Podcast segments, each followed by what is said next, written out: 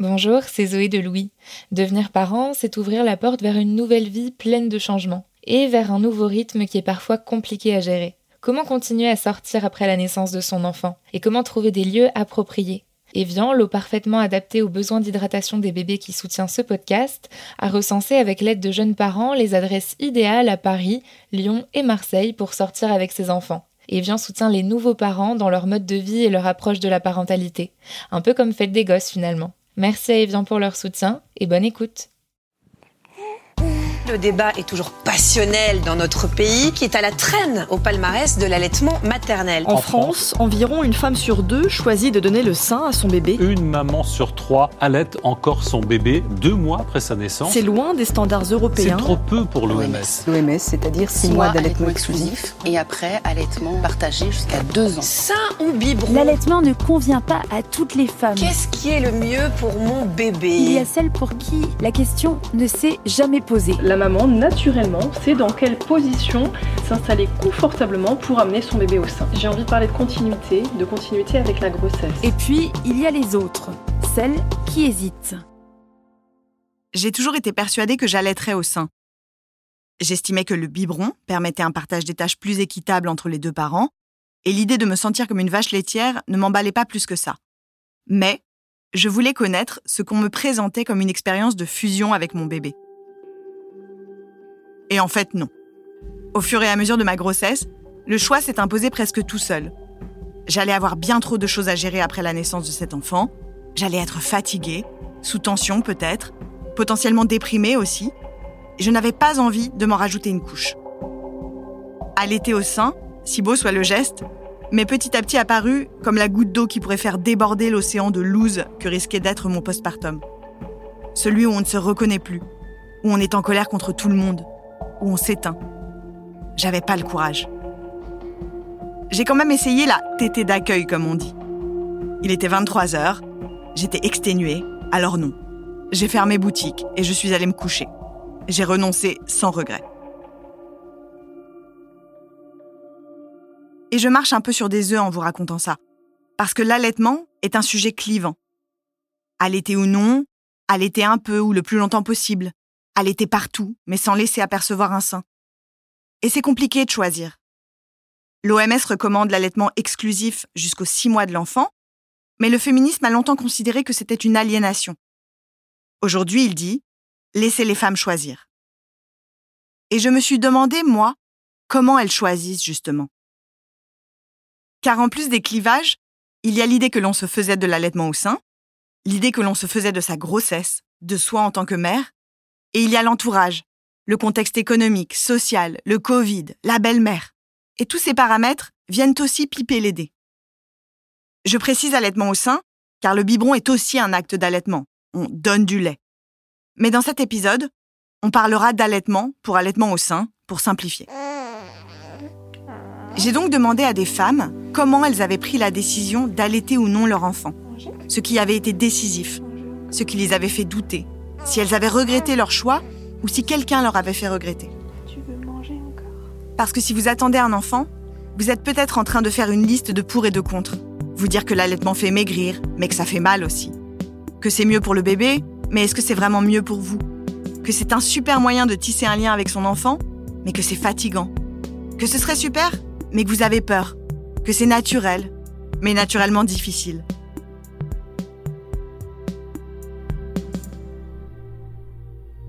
Une amie qui hésitait m'a confié un jour que son médecin lui avait dit Si vous le faites pour votre enfant, ne le faites pas.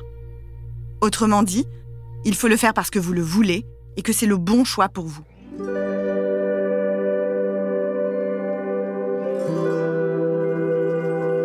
Je suis Marine Revol, vous écoutez Fête des Gosses, et j'espère que les récits de ces cinq femmes vous aideront à faire le bon choix pour vous. Faites des gosses Faites des gosses. Faites des gosses.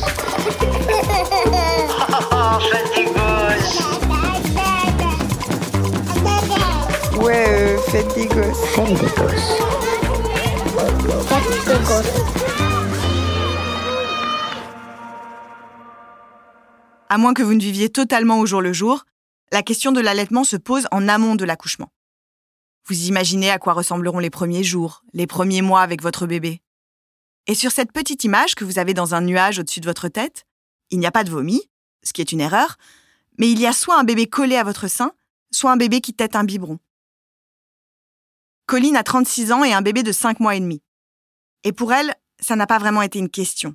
L'allaitement s'est imposé comme quelque chose de naturel. Paradoxalement, j'étais presque plus sûre d'allaiter euh, mon enfant si je choisissais d'en avoir, euh, plutôt que du fait que j'aurais des enfants un jour. Quoi. Je sais pas si ça fait sens, mais euh, voilà, pour moi, c'est bébé égale allaitement. Quoi. J'ai jamais réfléchi autrement. Moi, j'ai l'impression que j'ai jamais vraiment choisi d'allaiter. C'était juste un truc qui était normal, qui était en fait dans la continuité. voilà, j'ai été enceinte, j'ai fait ma grossesse, j'ai accouché et après j'allaite. C'est à peu près aussi normal que le fait que je savais qu'à un moment, elle allait, euh, voilà, mon bébé allait sortir de moi et dans la continuité, j'allais l'allaiter. Je pense que c'est dû au fait que ma mère m'a allaité et qu'elle a allaité ma petite sœur et que ça a été une démarche euh, dont elle a toujours parlé de façon très positive. Alors que tout n'est pas forcément positif dans son récit euh, de sa maternité. C'était également une évidence pour Cécile. Et elle aussi, en partie en raison du modèle familial. J'ai deux filles une de bientôt 5 ans et une de bientôt un an. Mais enfin, elle, c'était l'évidence inverse. Et je n'ai allaité aucune des deux. je me suis peu posé la question finalement de est-ce que si j'allais allaiter ou pas. En fait, je pense que la façon dont ça m'a l'air quand je vois autour de moi mes copines d'être évident pour elles qu'elles vont allaiter, et eh ben c'était évident pour moi que j'allais pas, mais je sais pas exactement dire pourquoi. Je dirais moi j'ai pas été allaitée je pense que quand on, on, s'est déjà retrouvé à parler d'allaitement avec ma mère, et elle, ça l'étonnait, euh, je pense que ça l'étonne encore beaucoup, ce retour de hype, entre guillemets, de l'allaitement au sein, parce que euh, elle, en tant que... Enfin, dans, dans les mouvements féministes euh, des années 70, quoi, c'était plutôt une, une libération, enfin, le biberon et de, de ne pas être obligé d'allaiter au sein, et c'était, c'était vu comme, comme une libération, je pense. On fait tout avec nos corps. Allaiter ou non, c'est aussi une question de rapport à sa peau, à sa chair, à la forme de ses courbes, à ce qu'on choisit de faire de son corps dans la vie. Celui de Colline a été à la disposition des médecins pendant les trois années qu'a duré le parcours PMA qui lui a permis d'avoir sa fille, aujourd'hui âgée de cinq mois. Et cette approche médicalisée lui a donné envie de se réconcilier avec un corps qu'elle jugeait défaillant. Pour elle, c'est passé justement par l'allaitement. C'est-à-dire que moi, mon corps, il n'a pas marché pour faire un enfant. Il a fallu que je fasse appel à la médecine. Donc c'est très, en fait, ça devient très mécanisé, ça devient très encadré. Et en fait, après tout ça, une fois que j'ai été enceinte, euh, j'ai vraiment ressenti le besoin d'accoucher de façon totalement physio, sans péridurale. Et après, d'allaiter le plus longtemps possible. J'avais vraiment envie qu'il n'y ait plus d'intermédiaire entre moi et mon enfant. Et donc le biberon étant un intermédiaire, euh, voilà, j'avais pas envie de donner le biberon, je, voulais que ce soit euh, mon lait et mon sein. Euh, c'était très important en fait. Et ça, c'est quelque chose que j'ai pas non plus réfléchi et formulé. Ça, c'est venu après, quand les gens ont commencé à me poser des questions. Mais moi, c'était juste un truc ouais très normal quoi, très normal. Et jamais j'ai pensé ça va pas marcher. je savais que elle et moi on saurait faire en fait. Donc Ouais, un truc simple après des années de galère. Ce que dit Colline, c'est que l'allaitement est venu accompagner l'envie d'un retour au naturel, dans la manière de nourrir son enfant, mais aussi d'accoucher et de vivre sa vie de parent. C'est aussi ce qu'il s'est passé pour Lisa. Je suis passée par un parcours PMA pour avoir mon fils à la suite d'un diagnostic du syndrome des ovaires polykystiques à la suite de ça, en fait, euh, je me suis vraiment penchée sur la question des perturbateurs endocriniens qu'on trouve dans l'alimentation, dans les produits cosmétiques, dans les produits euh, d'hygiène de la maison, etc. J'ai vraiment euh, cherché à changer complètement mes habitudes sur le maquillage, les produits de soins, etc.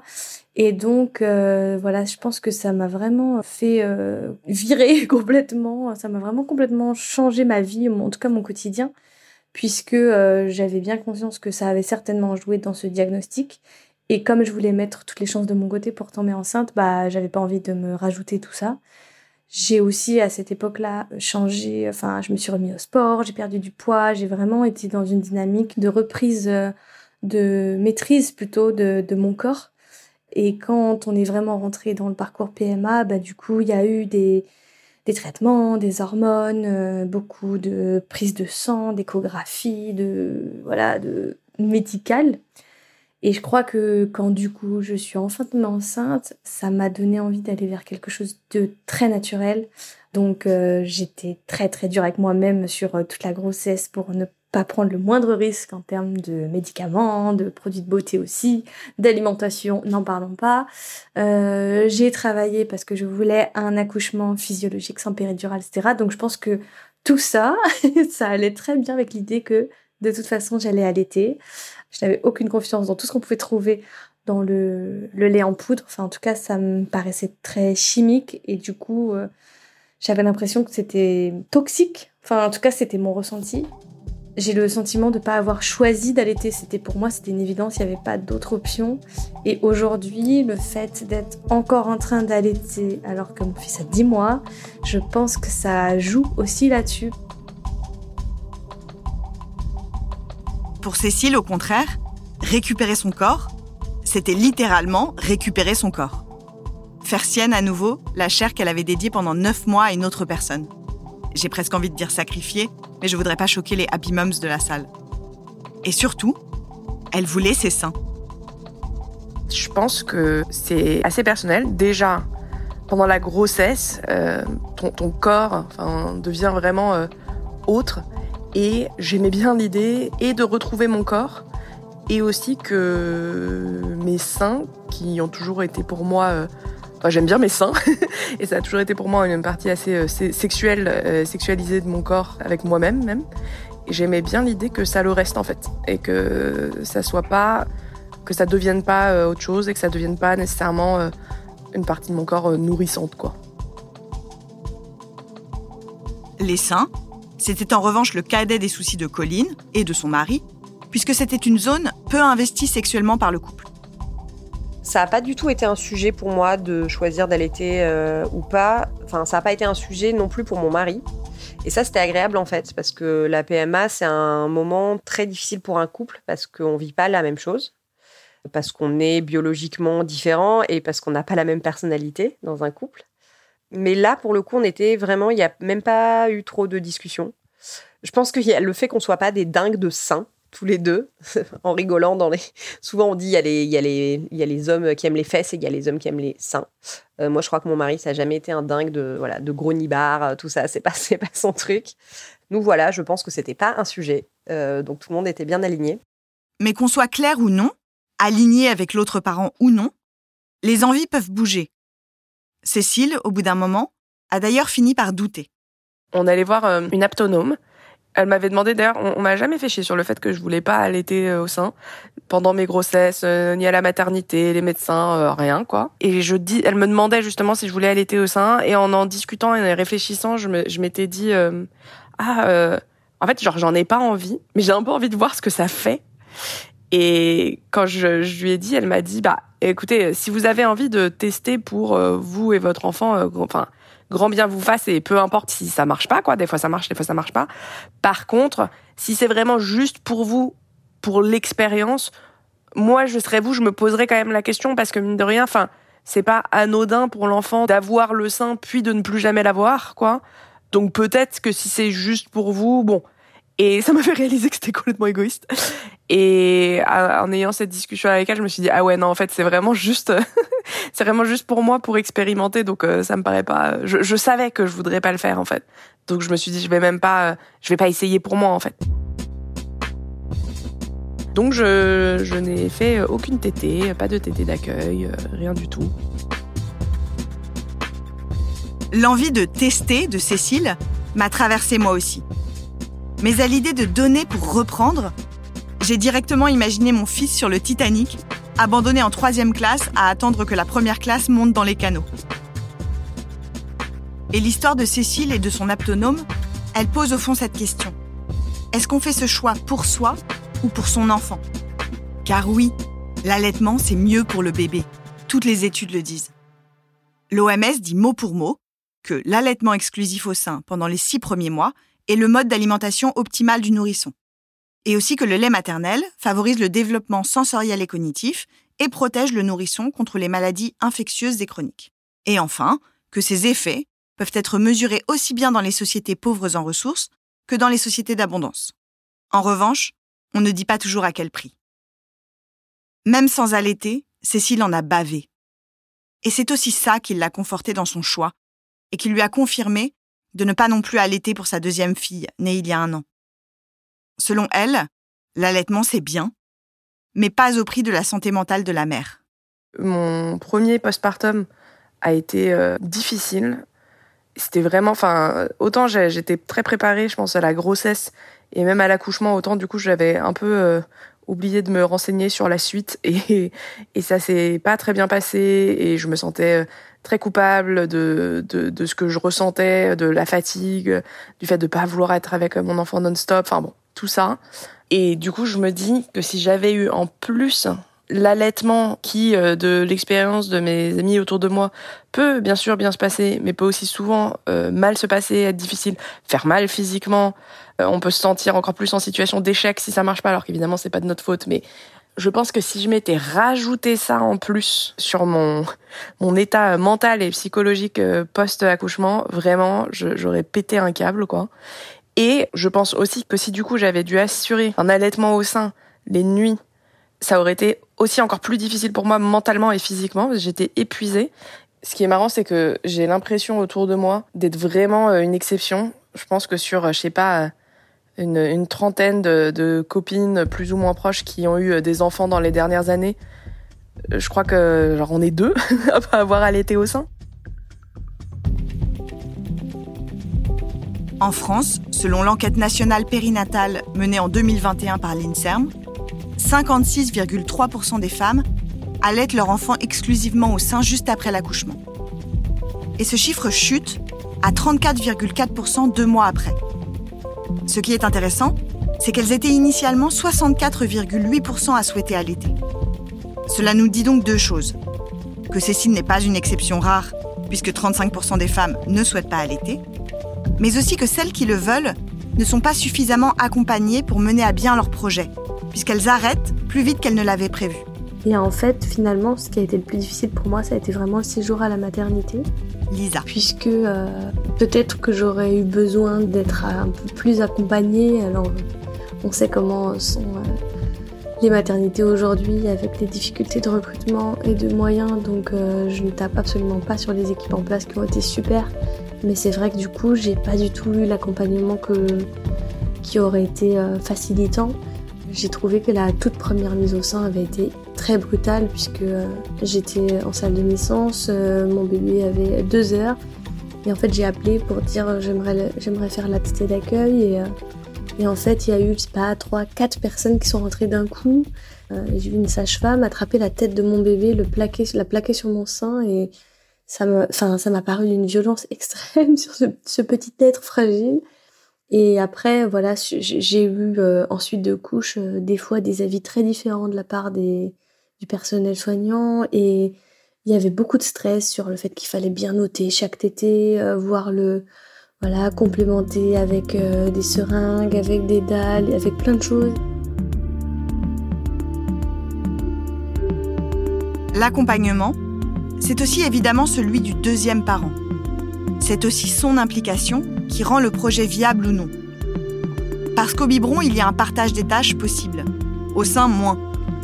Ce que reconnaît Colline en dépit de son enthousiasme. Donc l'allaitement, voilà, je dis que c'est normal, que c'est simple, euh, mais il y a aussi un peu le problème inverse, hein, c'est-à-dire que c'est un peu la solution de facilité euh, pour tout le monde, surtout pour les autres. C'est-à-dire que quand mon bébé râle, euh, voilà, quand elle a faim, quand elle n'arrive pas à dormir, quand l'adulte qui s'en occupe en a assez, voilà, on, me l'attend et on me dit bah tu peux lui donner le sein. Et j'avoue moi j'aime pas trop ça. J'aime bien allaiter quand elle elle a besoin, mais quand moi j'en suis capable aussi. Et il y a des moments bah en fait euh, j'ai pas envie ou je suis pas dispo. Et ça, ça commence à être frustrant au bout de cinq mois, sachant que c'est quand même principalement moi qui la garde, euh, même si voilà j'ai quand même de l'aide, notamment de mon mari qui est très présent, mais euh, ouais, je trouve que le, le sein peut pas être la réponse à tout quoi. Donc en fait, je pense qu'on peut quand même qualifier l'allaitement d'ambivalent euh, dans ma vie. Je pense que c'est 70% de kiff, sachant qu'en plus, plus le temps passe, plus c'est simple. Et après, il y a 30% de moments relous. moi, je, mon boulot, c'est d'écrire. Hein. Je suis journaliste, autrice, donc j'ai besoin d'avoir du calme et des plages horaires de calme et des plages horaires où je sens que j'ai envie slash besoin d'écrire. Et en fait, bah non, parce que le bébé, parfois, a besoin à un moment où moi, j'ai envie de travailler, quoi. Vous pouvez tirer votre lait et le mettre dans un biberon. C'est une petite logistique. Mais globalement, vous êtes la source pour subvenir aux besoins de votre enfant, qui mange à peu près comme moi en période de stress ou de top chef, c'est-à-dire toutes les trois heures. Cette responsabilité-là, cette charge supplémentaire, elle peut être difficile à vivre lorsque l'on n'a pas le postpartum de rêve vendu sur les pubs pour les écharpes de portage. Le partage des tâches a été salvateur pour Cécile, par exemple. Et le fait euh, d'allaiter au biberon, ça veut dire qu'on a tout de suite et dès le début fait des shifts, on faisait des shifts. Genre euh, du moment où on se couche jusqu'à une heure, euh, c'est moi, de une heure à trois heures, c'est toi, de trois heures à cinq heures, c'est moi, de cinq heures à huit heures. Enfin, ce genre de truc en fonction du, du, nombre de biberons aussi. Ça, ça a vraiment, franchement, je pense que ça m'a sauvé sur ma première fille, c'est sûr. Et c'était tellement un bon, enfin, une bonne solution que je me suis même pas posé euh, la question pour la deuxième. En plus, je pense que si t'en allaites au sein un enfant, tu te dis qu'il faut allaiter l'autre au sein aussi, sinon c'est bizarre, et vice versa. Donc euh, je me suis vraiment pas posé la question pour la deuxième. Fais des gosses. Ah, ça serait super si je pouvais le nourrir au sein. Oui, bon, écoute, hein? Faites des gosses.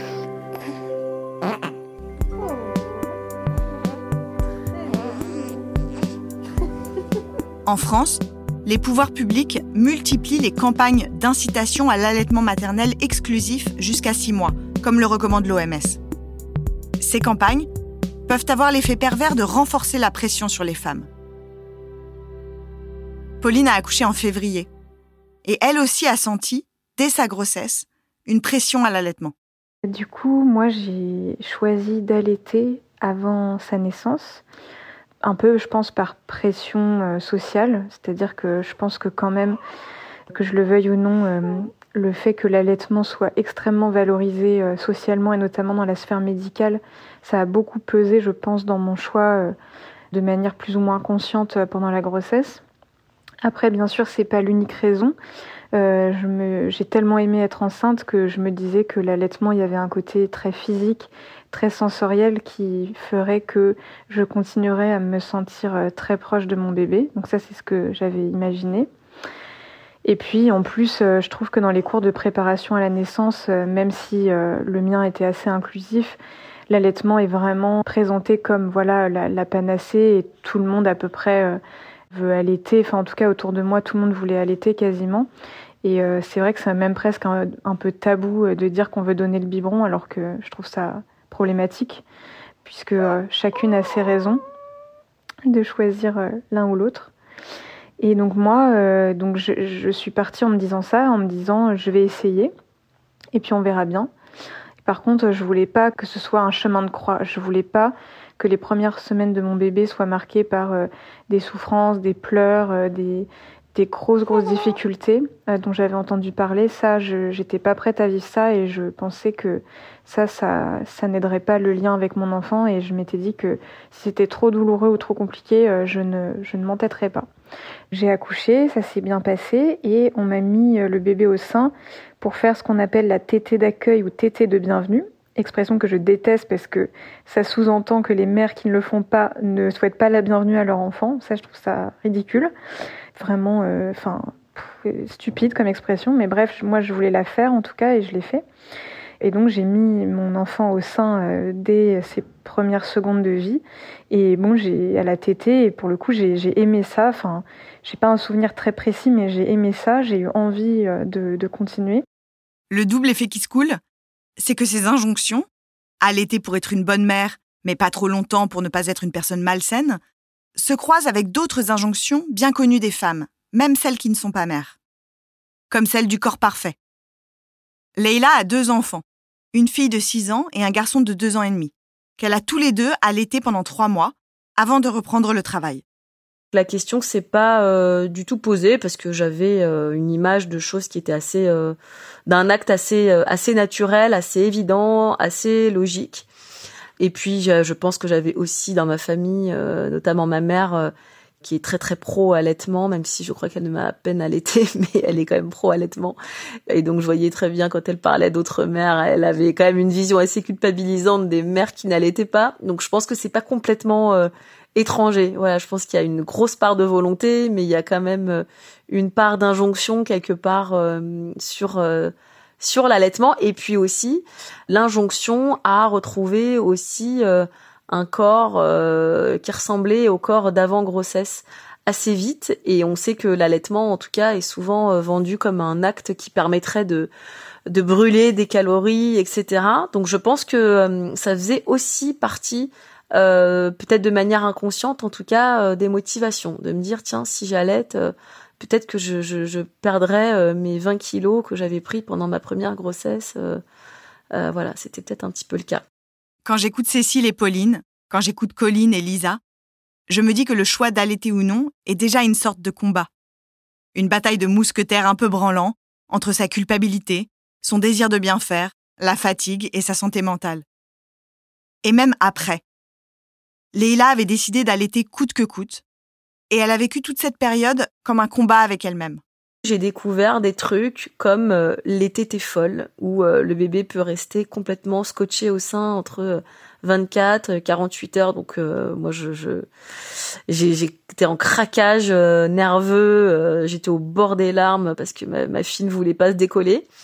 Et donc là, j'avais appelé SOS allaitement. Voilà, mon mari avait vu une affiche à la maternité, donc il avait pris en photo le numéro. Il s'est dit, on sait jamais.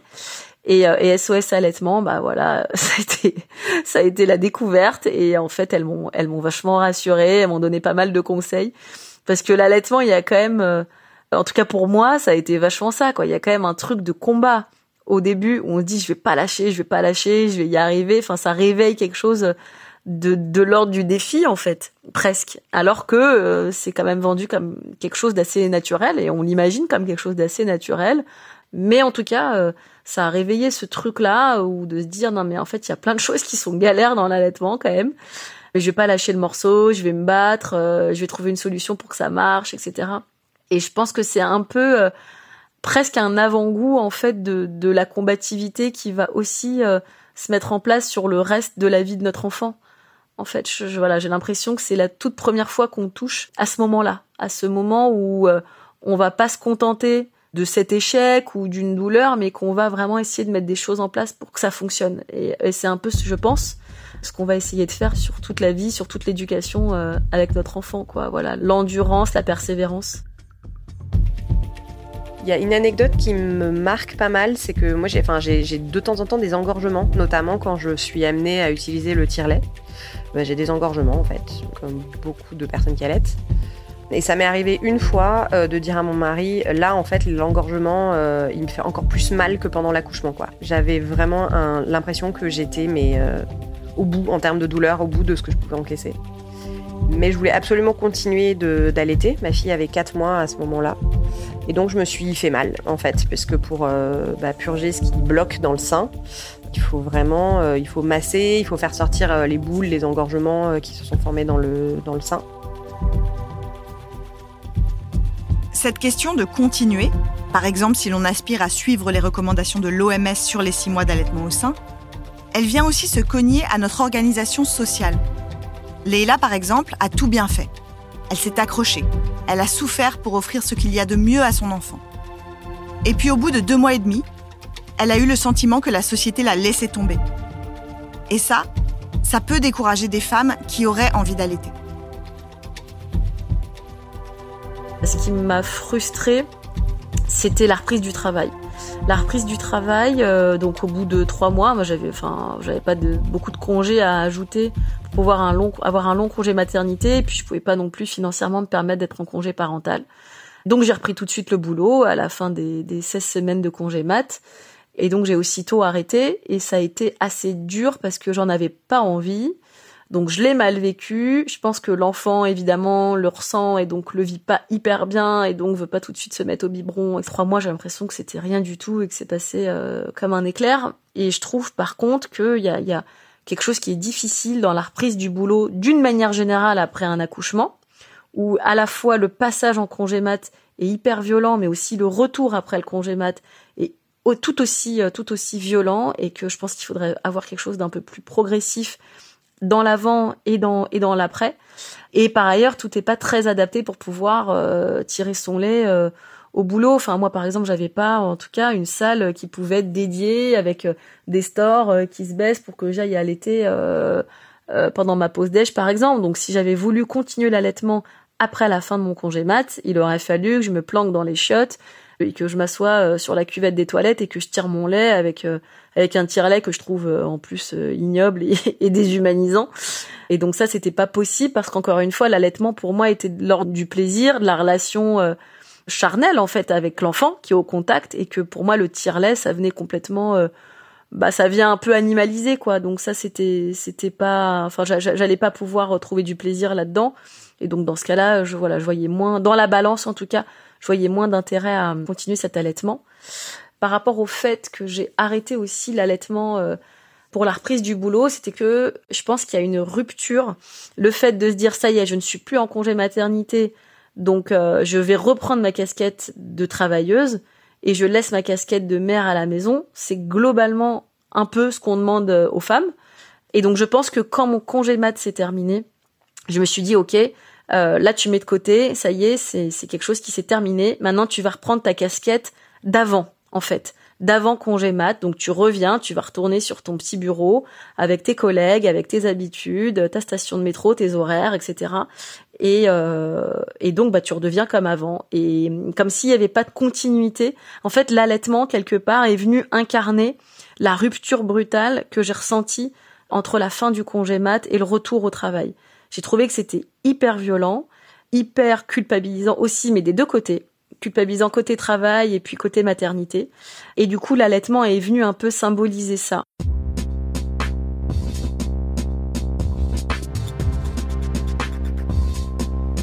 C'est là qu'allaiter n'est pas juste un sujet physiologique, mais aussi politique. D'ailleurs, quand Colline sort fièrement son sein, sans se soucier du regard des autres, elle le vit comme un geste féministe, qui lui donne un sentiment de puissance. Mais quoi? Mais qu'est-ce qu'ils ont mes seins? Qu'est-ce qu'il y a? J'allaite vraiment partout et tout le temps. Et il y a un vrai plaisir, je trouve, euh, en tant que féministe, à sortir mon sein en public. Alors je le fais pas de façon, euh, enfin voilà, c'est pas de l'exhibe, c'est pas une performance. Enfin c'est forcément un geste qui devient politique, mais euh, c'est un acte que je trouve assez libérateur, quoi. C'est une partie de mon corps qui devient visible. Sauf que personne n'a le droit de, sexualiser mes seins, quoi. dans ce moment-là, c'est personne n'a le droit de sexualiser ma poitrine. Personne n'a le droit de la critiquer. Personne n'a le droit d'interdire que mon sein soit, à l'air, euh, parce que juste en fait, je nourris ma fille. Ben, je trouve ça très beau en fait, ce qu'on fait euh, toutes les deux. Reste que les regards des approbateurs existent. Et ils s'ajoutent aux mille injonctions qui font qu'on a le sentiment de ne jamais gagner, ou même de toujours perdre. C'est exactement l'impression désagréable qu'a eue Cécile. On m'a jamais fait chier là-dessus, par contre. On m'a jamais. Euh, des gens m'ont déjà demandé pourquoi j'avais décidé de pas allaiter, quoi, mais personne m'a jugé. Enfin, ou en tout cas pas, pas face à moi.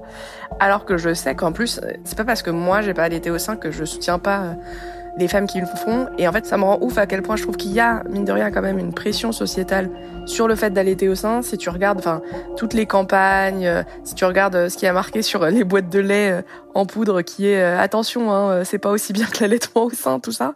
Donc tu te sens un peu coupable. Et de l'autre côté, le nombre d'histoires qu'il y a de meufs qui se font emmerder parce qu'elles allaitent au sein en public ou qui ont du mal à justement continuer l'allaitement au sein parce que la façon dont est fait et le congé mat euh, et le, retour au travail euh, en France pas euh, n'aide pas finalement à faire de la place pour les femmes qui veulent continuer d'allaiter au sein. je trouve que c'est vraiment tu peux pas gagner quoi. C'est tu peux pas gagner. T'as tort dans tous les cas et t'es une mauvaise mère dans tous les cas. Moi, je, crois fermement qu'il vaut mieux une mère qui allaite pas au sein et qui va bien que une mère qui allaite au sein parce que euh, elle s'y sent euh, poussée euh, par la société ou par sa famille ou par n'importe quoi et qui est au bout de sa vie, qui est malheureuse, qui bah qui ouais, qui est en dépression postpartum ou pour qui ça empire et que ça stresse quoi. Vous n'avez pas entendu dans cet épisode de conseils. Nous n'avons déboulonné aucune idée reçue sur l'allaitement. Nous n'avons répondu à aucune question pratique. Tout simplement car vous n'entendrez jamais ici de conseils de ce style. Je ne dirai jamais accrochez-vous, ça va marcher ou n'y allez pas, vous allez y laisser trop de plumes. Mais ce que je retiens des histoires de ces femmes, c'est que c'est bien un choix que l'on fait pour son enfant, mais aussi pour soi. Elles le disent, allaiter est une expérience incroyable. C'est vrai pour elles, pas pour toutes les femmes. Et si vous avez envie de vivre cette expérience, donnez-vous les moyens de le faire, aussi longtemps que vous le souhaitez, chez vous, dans la rue et comme vous l'entendez. Moi, je suis un peu fâchée contre les discours qui disent si les femmes n'allaitent pas, c'est qu'elles sont mal informées, qu'elles ne sont pas incitées. C'est partiellement vrai, comme le montrent les chiffres de l'enquête nationale périnatale de l'INSERM. Certaines femmes ne vont pas au bout car elles sont mal accompagnées. Mais il reste un bon paquet de femmes qui n'en ont tout simplement pas envie. Et à celles-là, arrêtons de dire que c'est parce qu'elles n'ont pas fait l'effort d'aller taper allaitement comment faire sur Google. Nous ne sommes pas des cruches, nous ne vivons pas dans une grotte. Ça n'est juste pas la manière dont nous voulons vivre notre maternité. Au final, je vois souvent des. Je vois souvent passer un tweet euh, ou, sur Insta euh, où il y a marqué euh, peu importe que nos enfants soient allaités au sein ou au biberon, à 3 ans, ils seront en train de bouffer du sable par terre. je trouve ça très drôle. Et j'aime bien, j'aime bien cette idée.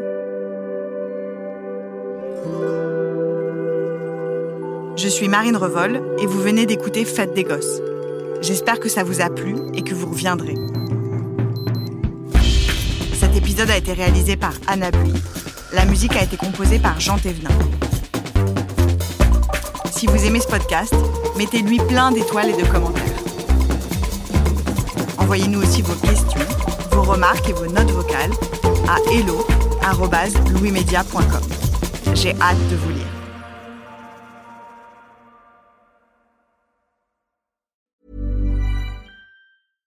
Je présente mon billet, elle prend mon téléphone, elle a grandi, je vois qu'elle zoome, elle me dit mais c'est un faux billet madame. Et ce jour-là, je suis avec mon frère et je me dis mais il se fout de moi ou quoi? Je lui demande à quelle heure il rentre et là il me ment sur euh, l'horaire de retour et il me donne un horaire euh, trois heures plus tard. Sur les coups de midi, je sais pas pourquoi, je vérifie mon application bancaire et je me rends compte que j'ai été débité de 400 euros sur mon compte bancaire. Je vois le, le policier regarder euh, son écran, on voit qu'il y a un pavé, quoi. Et euh, là, il me regarde et il me dit Monsieur, je peux pas vous dire ce qu'il y a sur mon écran. Par contre, regardez-moi bien droit les yeux, fuyez. Je fais une marche arrière. Et à ce moment-là, une jeune fille arrive en courant. On lui hurle par la fenêtre que nous sommes toutes ces meufs. Donc je lui dis à toi, ramène ton cul ici tout de suite parce que ça va partir en cacahuète. Lover, voleur, une série de 4 épisodes tournée par Lisanne Larbani après son enquête dans Libération à propos de Lesty, le caméléon de Tinder, et à écouter à partir du 22 avril dans Passage, notre podcast d'histoire vraie. À très vite.